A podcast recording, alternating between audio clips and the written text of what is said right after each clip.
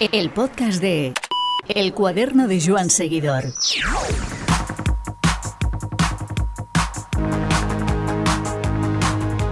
Hacía tiempo que queríamos darle una vuelta de timón al podcast del cuaderno de Joan Seguidor mirando a la tripa del ciclismo máster.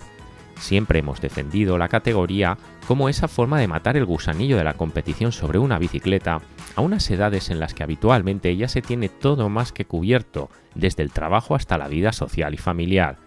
Desde que estoy en ciclismo, por eso, llevo siempre oyendo un run run en torno a esta categoría, que si está podrida, que si el ambiente se ha estropeado, hechos que se mezclan con un nivel de profesionalización inconcebible en una categoría que no deja de ser una pachanga. El colmo llega cuando oímos noticias de dopaje en estas carreras, noticias que enturbian el ambiente y dejan con cara de tontos a quienes se toman esto como un pasatiempo, pero que les gusta al menos competir y porfiar por alguna victoria cada año. Antonio José Barón y Javier Salmerón son dos ciclistas máster que hemos reunido para hablar de esto, pero también de lo que les llena la bicicleta, de los ratos que viven sobre ella y del placer de envejecer sintiéndote ágil y sano. Este podcast cuenta con el patrocinio de tubalum.com. Tubalum, recordate, es la web líder en compraventa de bicicletas de segunda mano certificadas y revisadas por mecánicos. En caso que quieras vender tu bicicleta, súbela a Tubalum y en 48 horas te la tasan y te hacen una oferta de compra directa. Ellos se encargan de todos los trámites, recogen la bicicleta en tu domicilio y hacen el pago en tu cuenta bancaria, sin tener que quedar con desconocidos. Recuerda, si estás pensando en comprar o vender una bicicleta, tubalun.com. El podcast de El cuaderno de Joan Seguidor. Como os digo, saludamos a nuestros amigos Antonio José Barón de Málaga, muy buenas. Buenos días. Y a Javier. Salmerón desde Palma de Mallorca, ¿qué tal? Hola, muy bien, muy bien. Ambos, como os digo, son eh, asiduos en, en carreras máster, uno más asiduo que otro, o al menos con más tiempo eh, competido que otro, pero los dos, eh, buenos, perfectos conocedores de la categoría, de, de lo que se cuece, cómo se mueve y al final de ese gusanillo que todos buscan matar cada fin de semana. Antonio José Barón, como digo, es de Málaga, Sí. es, es maestro de educación física, incluso ha sido árbitro de ciclismo y si te parece, Antonio, me gustaría nada, que nos hicieses un poquito una pincelada de tu carrera ciclista. Bueno, pues yo empecé en, la categoría sub-23 en el año 94 hasta el año 2000 y estuve dos años compitiendo con los tandes de la 11 también. Y luego a partir del año 2002 aproximado empecé con máster hasta el año 2009. Luego tuve un parón en el cual estuve de árbitro de ciclismo durante 5 cinco a 6 años. y luego pues otra vez me he vuelto a reenganchar en esta categoría, categoría de máster, y ahí estoy corriendo ahí en el- con los mariscos Castias. Nos vamos a Sesilles, nos vamos a Palma de Mallorca. Javier es eh, ingeniero y empresario, eh, como digo, eh, compite en Master 40, incluso también ha hecho ciclocross. Y Javier, resúmenos, eh, telegrafíanos un poquito tu vinculación con el ciclismo. Bueno, pues yo soy un, un novato, por decirlo de alguna manera. Llevo nada más que ocho años compitiendo. Eh, me inicié después de correr en motos, estaba corriendo en motos muchos años y bueno, empecé con la bicicleta. Y Curioso como de este toda salto. la vida, Curioso este Sí, salto. sí, sí. Siempre yo es que toda la vida he estado haciendo deporte, compitiendo y me gusta la competición. Y bueno, la cuestión es que ya por edad estaba dejando las motos, me empecé a dedicar un poco al ciclismo, a salir con los amigos en plan dominguero. Y, pero claro, como la competición siempre ha llevado en la sangre, pues al final empecé a meterme en las carreras y, bueno, como me gusta mucho competir, pues nada, a tomármelo en serio y al final acabé, vamos, peor que cuando corría en moto. No, sí, llevo nada, ocho años compitiendo. Muy bien, como dije al principio, ¿no? En la balanza, Antonio José lleva, podemos decir que casi toda la vida. Eh, incluso, ostras, eh, ahora que, que comentamos esto, Antonio, eh, hacemos, grabamos este podcast con una noticia muy triste que aconteció en las últimas horas, la, la pérdida de David Rebelín. Después de 30 años de profesional, a las pocas semanas de colgar la bicicleta, eh, que un camión se cruce en tu, en tu destino y acabe así, ¿qué sensación os deja? Pues de, de inseguridad, eso es lo primero, y luego de que no puede, de que pierdes la vida en cualquier momento la puedes perder. Y por eso piensa uno que tiene que disfrutar la vida dentro de nuestras posibilidades de la mayor, de la mejor manera. Pero te encuentras que, que no tienes medios porque no sabes si el día de mañana vuelves a salir con la bicicleta y pierdes la vida ahí. Javier. Sí, sí, pues más o menos lo mismo. Es una situación muy triste en la que, bueno, que al final no, en el día a día no te, va no te vas dando cuenta porque estás saliendo y haces lo de siempre y parece que no, que no está el peligro ahí, pero cuando lees estas noticias pues dices, ostras, eh, estamos muy expuestos y la carretera está ahí y nunca sabe lo que puede pasar. Un camión, lo que sea, un coche, eh, algo, te sales y, y, nada, en una décima de segundo se acaba todo. Antonio, ¿a ti el ciclismo qué te da eh, tantísimo tiempo después de dedicarte a él? Pues eh, aparte de, de, mi trabajo, pues eh, a mí lo que me da una satisfacción personal por haber realizado deporte ese día y también lo noto de cara a mi día a día a la hora de enfrentarme a los posibles problemas que tenga eh, en mi trabajo. Me quita de tensión, me libero de estrés y luego pues me noto ágil y, y sobre todo que puedo comer. Yo no soy, hay otros compañeros que son muy estrictos con la alimentación, pero yo prácticamente no me privo de nada. Y claro, tengo mi época que engordo un poquito más, como la que se avecina ahora de Navidades, y otra época que en el verano pues estoy bastante bien de, de, de peso. Voy a tirar de cliché y, y creo que, eh, no sé, Javier, si tú eres exactamente igual que, que Antonio José con, con el tema de la comida. Pues tal cual, vamos, yo soy un desastre con la comida. Ah, bien. La verdad es que, que, que, sí, que sí. Intento cuidarme dentro de lo que dentro de lo que cabe, pero nunca he sido un corredor que haya estado fino al 100%. No, no, no me privo de nada en la comida. Tienes y, margen. Y prefiero sacrificar rendimiento a privarme de, de, de, de, vivir la vida, que al fin y al cabo es lo que es lo que te llevas con, con, todo, no solo con el ciclismo, también la vida social, con la familia, con lo que sea. Si tienes que ir a cenar, pues cenas y disfrutas con los amigos, uh -huh. con una barbacoa. No me va a quitar el ciclismo, pues esa parte de mi vida que para mí es fundamental. ¿Qué te aporta el ciclismo, Javier?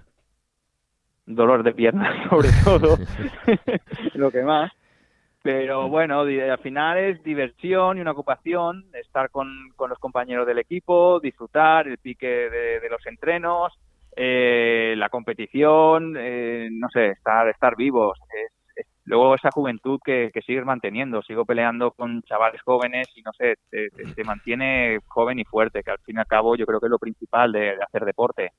Luego ya el tema de las carreras y todo esto es secundario. El deporte lo que tiene que ser sobre todo es esto, eh, mantenernos fuertes, sanos y que podamos llegar a una vejez, pues bueno, con, con, con, con garantías y estando bien. ¿Te implica mucho la bicicleta en cuanto a tiempo, Javier? Uf. No, la verdad es que, bueno, sí, no, a ver, que es mucho tiempo. Si me lo comparas con los compañeros, pues soy de los que entrenan poco. La verdad es que tengo bastante suerte de, de, de bueno, que me cunde con pocas horas, más o menos entreno unas 8 o 9 horas semanales. Lo que sí que es verdad es que no pierdo el tiempo. O sea, yo hago un calentamiento de, de 10 minutos, estoy ya en el puerto, hago mis series y me voy corriendo a casa porque, la verdad, a mí entrenar no es una cosa que me, que me guste. A mí el ciclismo que me gusta es o, car o correr carreras o bien irme con los, con los, amigos a merendar por ahí, a cenar. Yo soy un, un, globero afortunado, digamos, ¿no? ¿no? No soy un ciclista de los que gusta machacarse, tirarse horas solo en hacer puertos de montañas y sufrir. Yo con lo mínimo me, me, me basta. No, no me gusta sacrificar mucho tiempo. Antonio. A mí, pues, mmm, parte parecido, pero otra parte, yo, cuando yo entreno, yo entreno, como se suele decir, intentando mejorar medias a muerte, intento salir fuerte. Luego hay otros días, pues claro, mmm, que me interesa pues salir con gente que tiene un poco menos aspiraciones a entrenar fuerte y salgo más despacito, con gente más mayor, incluso con mi padre que tiene ronda ya los setenta y tantos años y, y, me sirven también para bajar un poco el nivel. Pero yo más de dos o tres días así eh, mmm, saliendo mmm, con grupo no suele, suele ir más bien con intensidad. Porque no sé, me gusta la verdad. Y luego intenta uno más o menos llevarse unos entrenamientos y dentro del tiempo que uno dispone. Estamos hablando de una hora y media, dos y, hmm. y poco más. A los que tienes que sumar, Antonio, eh, el tema de las horas de, de, competición, desplazamiento y todo lo que implica moverte los fines de semana, ¿no? Pues sí, eso también es duro, porque a veces, por ejemplo, tienes que tenemos alguna prueba de Copa España. El equipo, nosotros lo tenemos dividido en el equipo del norte, que está en la zona de Madrid, por ahí, que tendremos como 8 o 10 compañeros. Y luego la zona sur, la zona de aquí de Andalucía, que tenemos otros 8 o 10 compañeros. Entonces a lo mejor se junta Copa de España y tenemos que trasladarnos pues a Badajoz o, alguna prueba que haya por Madrid y entonces se te van muchas horas de, fin de semana y de vida personal también con, tu familia. Eso, es lo malo. Pero bueno, yo disfruto también. En el, en el caso de Javier, eh, se une también el efecto insular, ¿no? A todo esto. Sí, sí, sí, nosotros lo tenemos bastante más difícil. De hecho, yo carreras de ruta nada más que he hecho dos fuera. Las dos fueron por un, campeonato de España y ya está. No vamos a correr Copa de España ni nada porque supone, bueno, gastar mucho dinero, tiempo y, bueno, no, no, la verdad es que no apetece. Ya también tenemos muchas carreras aquí, hay carreras de nivel. A veces corremos con algunos profesionales que vienen a hacer pretemporada y no tampoco necesitamos ir a correr Copas de España y tal y mira, con lo que tenemos aquí ya, ya nos basta. Ah, sí que he ido un poquito más a correr ciclocross, eh, porque bueno, para, para competir en Campeonato de España hace falta también hacer la copa para conseguir un buen puesto parrilla y tal, pero bueno, no, es, no soy mucho de salir a correr fuera. Javier, ¿y, y qué te aporta a ti la competición? La competición, pues no lo sé, superación, eh, no sé si esa satisfacción, esa adrenalina, eh, es que llevo compitiendo desde los 13 años en, motos y siempre he tenido esa, esa sensación de, de, de, esa presión antes de la carrera, esa tensión, esos nervios, siempre me han gustado, no sé, es, es, esa adrenalina eh, que, que, la lleva dentro, que yo creo que todo corredor tiene y es esa diversión, es la satisfacción de poder competir, de poder medirte, de poder dar lo máximo, eh, sufrir al límite e intentar sacar el mejor rendimiento que pueda dentro de tus posibilidades. Es, eso, es optimizar, digamos, todo tu esfuerzo. Es lo que más, lo que más me gusta a mí, lo que me aporta la competición. Tú, Antonio, llevas ya muchos años compitiendo incluso en, categorías, eh, bueno, con, proyección a, profesionales, como puede ser la, la sub-23. ¿A ti qué te aporta tantísimo tiempo después seguir compitiendo? Pues gusanillo de eh, casi parecido a lo que me dijo al principio nuestro compañero, el sentirte joven, porque te das cuenta incluso que dices, wow, pero si he hecho a lo mejor la general que sea con gente de otras categorías en algunas pruebas, y dices, bueno, pues si he hecho el 10 o el 12 de la general, digo, todavía estoy ahí, que no me veo tan desfasado, y entonces te, te sientes bien y dices, mira, mm, tengo 40 años, sí, no estoy a lo mejor como antes, pero mm, con los tiempos que, tengo y, mi corazón todavía aguanta ahí, pues pues sigo y puedo. Y luego eso es lo que te anima. Y luego pues ahí ves también sobre todo en 40 que, hay bastante nivel eh, eh, pruebas a lo mejor de, Copas de España. Dice uno te comparas con los Master 30 y dices mira van a ir los 30 también pero los 40 ahí y eso es satisfacción personal sobre todo Antonio, tú que... Como te comentaba antes, tú que llevas tanto tiempo compitiendo, eh, puedes hacer incluso una foto de cómo era el ambiente, sobre todo en categoría máster, que es la, que más nos ocupa, hace, por ejemplo, 15 años y cómo es ahora. ¿Cómo es el ambiente eh, y, cómo crees, a, tu entender, desde tu percepción, que han influido cuestiones como, por ejemplo, las redes sociales?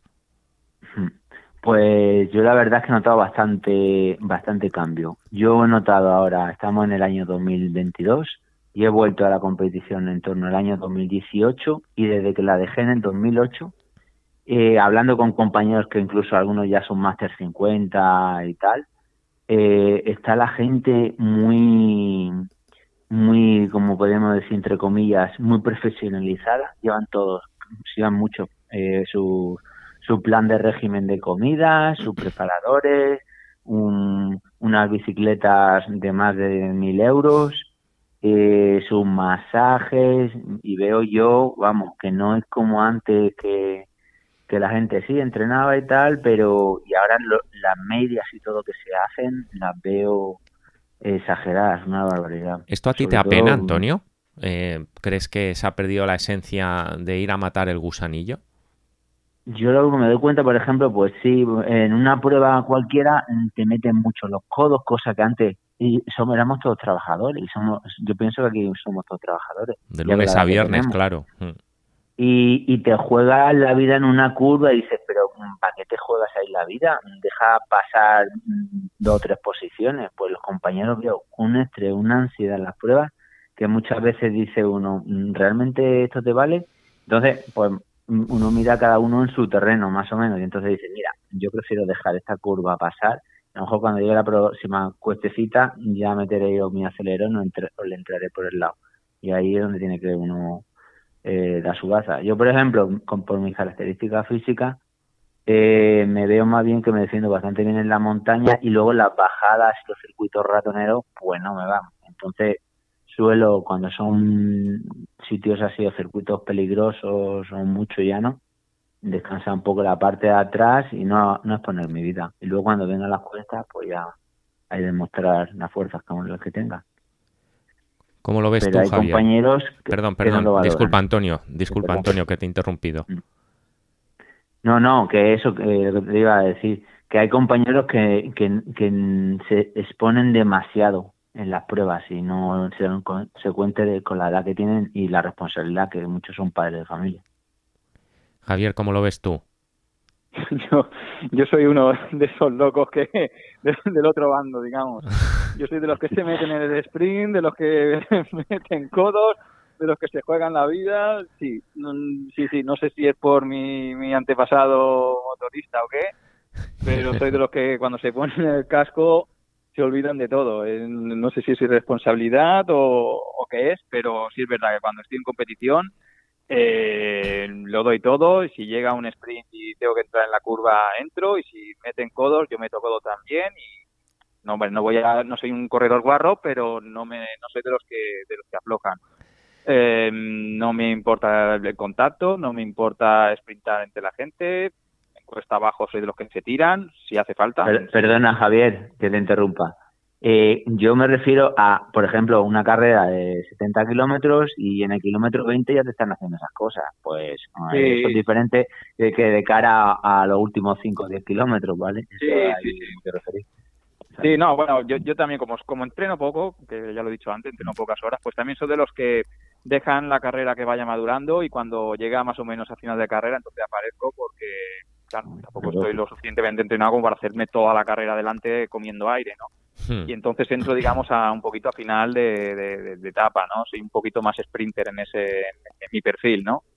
Y bueno, también por mi característica, soy sobre todo sprinter y, y claro, es que no me queda otra. Para poder conseguir algo tengo que, tengo que bien, subiendo me defiendo, pero no soy un buen escalador y entonces, bueno, pues mi- la única forma que tengo de, de ganar pues es metiéndome en los sprint que por técnica, no sé ya si de la moto o qué, o por inconsciencia, pues mira, me, me- me la juego. La verdad es que no he tenido muchas caídas, alguna he tenido fuerte, pero pero bueno, pero mm, eh, soy ¿No has tenido, no has tenido muchos sustos, Javier? ¿No has tenido muchos No, sustos? No, no, no, la verdad es que no- eh, o no, me- o no los he tenido o no me doy cuenta. Son en ese momento de tanta tensión, eh, que estás ahí tan concentrado, con el pulso tan alto, eh, cualquier cosa, si la solventas, no te das cuenta. Es que a veces tocas ruedas y tal, pegas el tirón, la aguantas y sigues. Y sigues pedaleando y, y buscando la posición óptima para sprintar y no te das no te- realmente no te das cuenta de la- del, del- riesgo que estás corriendo. Que te vas a caer y te vas a sollar vivo. Hmm. En ese momento eh, simplemente desconectas, in- intentas optimizar el, el trabajo para intentar conseguir el mejor resultado y ya está, ya haces lo que haga falta. No te das cuenta de las cunetas que hay, no te das cuenta de los postes que hay. eh, o sea, no, no, si tienes miedo no puedes estar ahí delante, te vas para atrás. Apenas tienes miedo, te adelanta todo el mundo. Entonces los que están ahí disputando y, y tal, eh, en ese momento eh, han desconectado. Tienes... Eh, sí, sí, sí, se te oye. Eh, Javier, eh, nos comentas todo esto. Tú llevas menos tiempo que Antonio José compitiendo, pero ya tienes una cierta perspectiva. ¿A ti el ambiente en las carreras qué te parece? ¿Cómo ha ido evolucionando estos años que llevas compitiendo? A ver, yo que llevo muy poco y luego también mm, prácticamente no me he movido de la isla. No, no, no sé lo que hay en la península. Aquí en Mallorca más o menos ha sido siempre, bueno, estos años no, no, no, he tenido tiempo suficiente para ver cómo evolucionaba. Más o menos ha seguido, yo ya he empezado, digamos, con, con la era de los potenciómetros y con la gente con, con planes de entrenamientos, con, dietistas, con entrenadores, con masajes. O sea, esto ya desde el principio que empecé yo ya lo veía que, que existía. Y bueno, es verdad, yo también he tenido mi, entrenador, eh, dietista no, eso sí que no, porque la, comida sí que no lo sacrificaba, pero sí que tenía yo mis masajes cada semana y me lo tomaba más en serio hasta hace un par de años que ya dije basta, a raíz del COVID. Ya con el COVID ya se me, se me acabó porque no tenía que hacer el plan de entrenamiento en rodillo, me parecía una tortura y dije, a tomar por saco. Y desde entonces me he hecho súper globero. Pero bueno, sigo entrenando, compitiendo y estando a un buen nivel. Lo que pasa es que no sigo un plan de entrenamiento ni nada.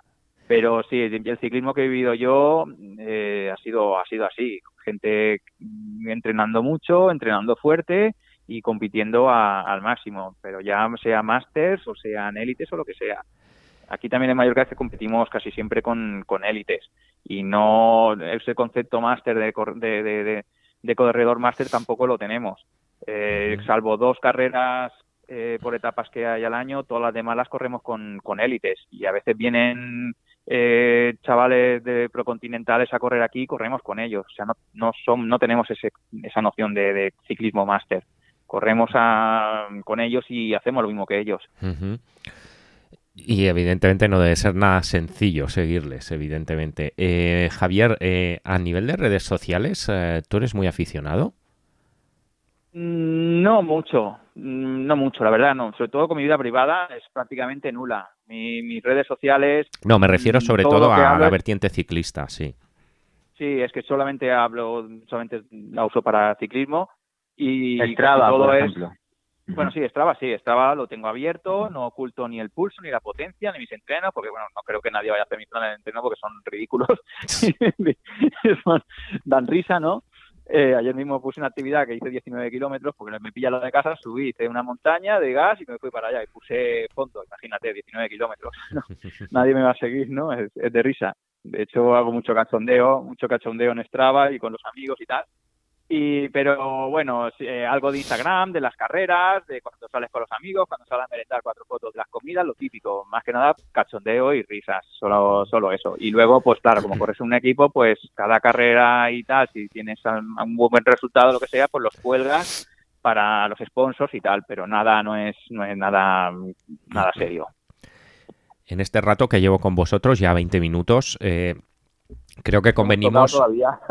Creo que convenimos más o menos, sí. No, no, pero quiero contextualizarlo, es decir, intentaba enfocarlo, evidentemente, también a, la cuestión de las trampas que estamos viendo en, muchas carreras máster y en, muchísimas noticias negativas que, asolan la categoría, pero sí que me gustaría al menos. Eh, bueno, pues describir el, perfil que adivinamos de vosotros dos, ¿no? Estáis aquí por hobby, lo pasáis bien, tenéis claro que tenéis un, trabajo de lunes a de lunes a viernes, tenéis una vida social, tenéis familia, tenéis otros menesteres que llenan vuestro tiempo, no solo la bicicleta. Y claro, aquí eh, la, pregunta que, que, viene a, que viene a cuerda creo que es obvia, ¿no? Eh, ¿Qué os parece entonces que haya gente que esté dispuesta a hacer trampa eh, dando positivo en controles antidoping, por ejemplo, en categorías máster cuando la ha habido, eh, teniendo en cuenta que todo esto no deja de ser un pasatiempo y una forma, eh, pues como decía Javier, de sentirte bien, sentirte joven o, de matar el gusanillo, que podría decir Antonio. No sé, Antonio, ¿a ti qué te parecen cuando salen estas noticias, Torrella y demás, que incluso una vez acaban la sanción vuelven a competir. No sé qué te parece. Pues a mí me parece a nivel personal pues horrible realmente y, luego de cara a... Es que yo creo que hay gente que tiene la conciencia de que montarte la bicicleta implica tener que doparte y yo no sé si esta cultura de, los tiempos de la operación puerto y mm, yo tenía mis ídolos en aquella época y tal y algunos sigo teniéndolo y, pensaba, yo tenía compañeros y tal que me han dado positivo y dice, es que, claro, esto me da la fuerza para poder ser más que tú y entrenar, entre comillas, un poquito menos que tú, pero voy a ser mejor que tú.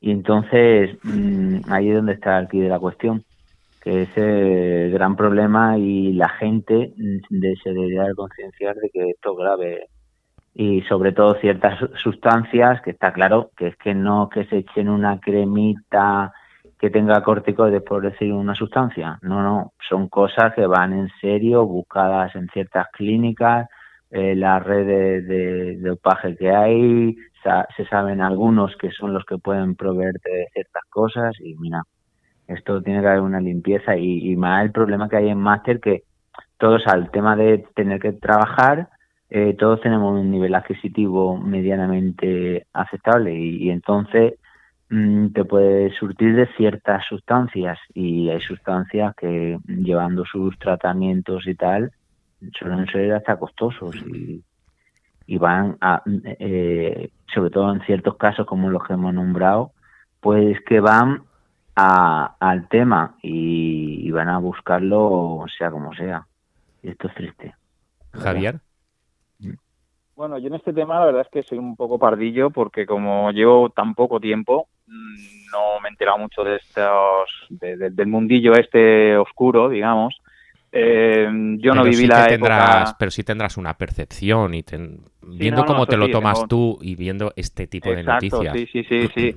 Eh, claro, desde mi posición, que yo no he vivido ese ciclismo oscuro de antes, digamos, que la gente parece que tiene asimilado que, el ciclismo pues había que hacer alguna tomar algunas cositas para mejorar y tal claro yo no yo vengo de un ciclismo, de un ciclismo actual en el que todo esto está un poco tabú no no sé. Entonces mi punto de vista es pues bueno de bastante tristeza y, rabia. Eh, a mí esta gente que, que, vuelve a competir, que vuelven a dar otra vez eh, estos estos espectáculos y tal, pues no sé, me, me, la verdad es que se me revuelve un poco el estómago y en parte se me quitan la gana de competir.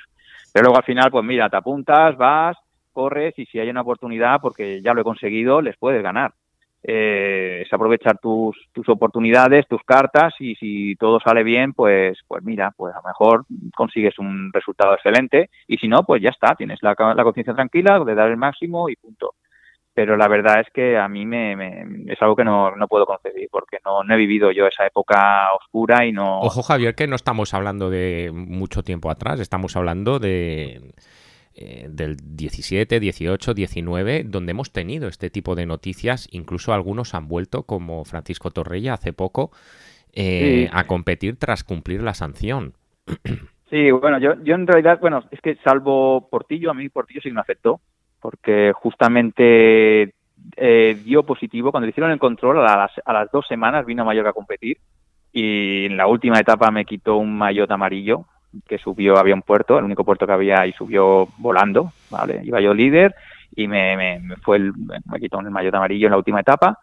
Salvo este caso, los demás, pues claro, a mí todo me sonaba lejos, porque estaba ahí en la península, Copa de España, yo no compito, no sé, sea, los leías, pero bueno, no te afectaba. Eso no quita que aquí en Mallorca posiblemente también haya, ¿no? Pero claro, no, aquí no hacen controles, no aparecen ni de casualidad. A mí solamente me han hecho un control en toda mi vida y fue en el Campeonato de España de aquí de Mallorca y porque vinieron los juniors, si no, no me hubiesen hecho, pero he corrido en, el Campeonato de España de ciclocross, he corrido pruebas de, ciclocross, he hecho varios podiums y tal, y nunca me han hecho un control de un control de... Perdona que te interrumpa, eh, Javier, seguramente incluso hasta antes de realizar la prueba ya sabías que se iba a hacer control, ¿no?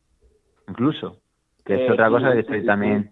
Hombre, eh, no estoy de acuerdo que haya corredores inscritos en una prueba y ahora se enteren, escuchen que se va a hacer control, ahora me voy para mi casa. No, esa persona debería, si no puede hacer eso, se le sanciona de por haberse ocultado a realizar la prueba. O si no se presenta y acaba la prueba y si toca en sorteo, le toca y tiene que, por lo menos el análisis.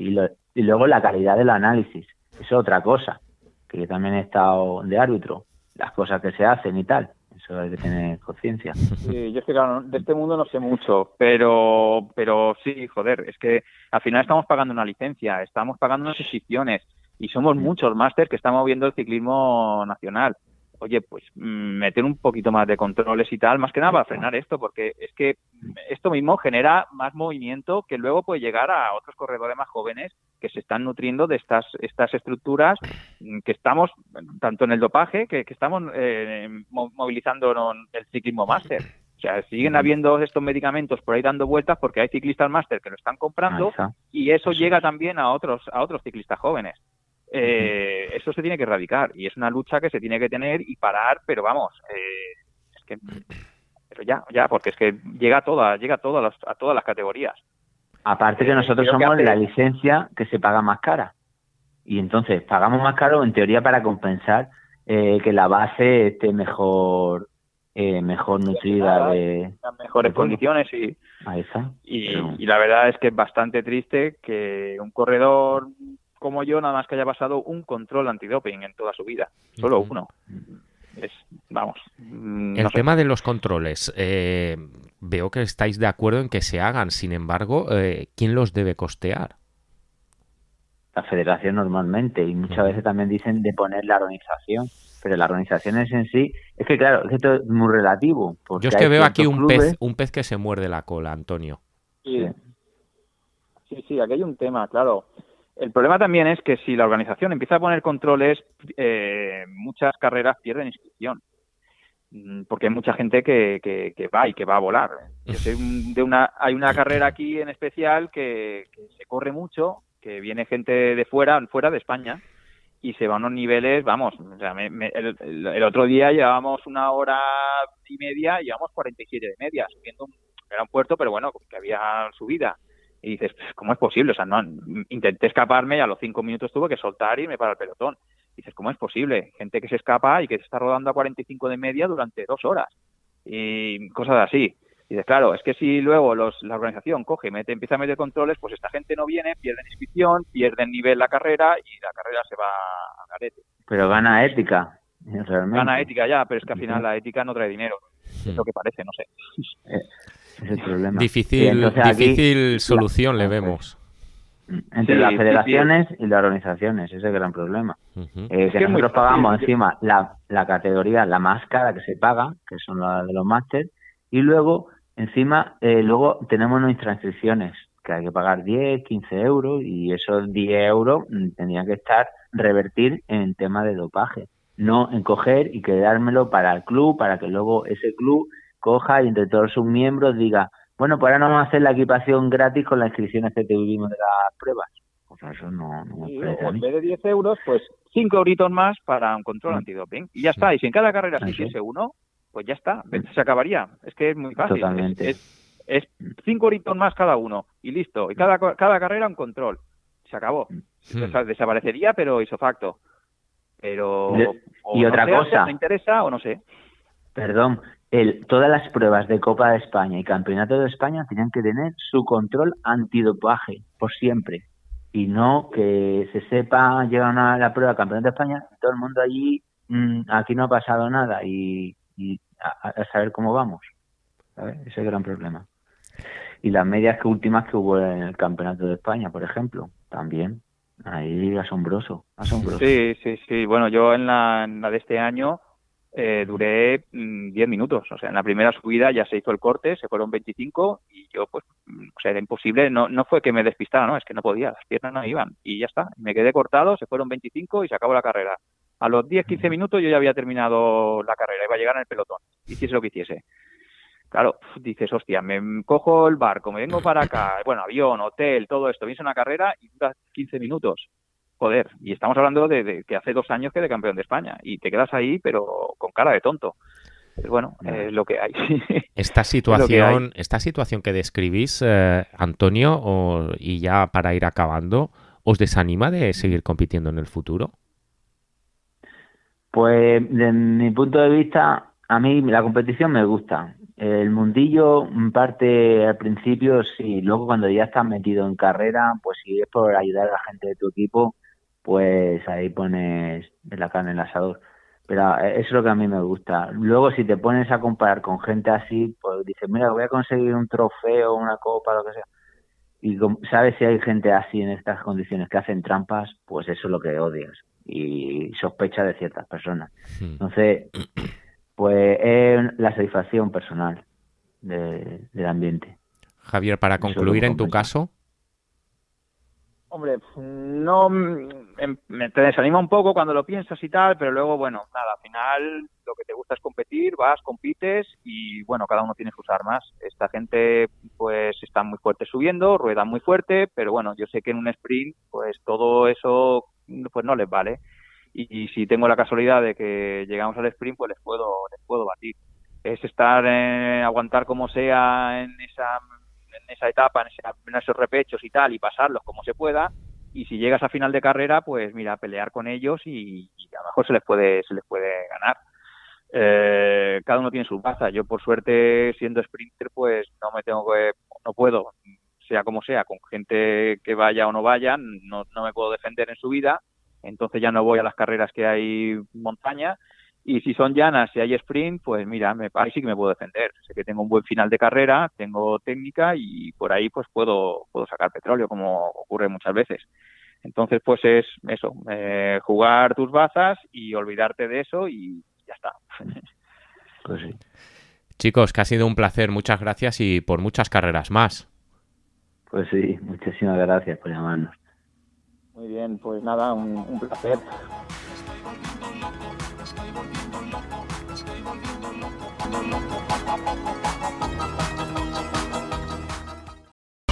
El podcast de El cuaderno de Joan Seguidor.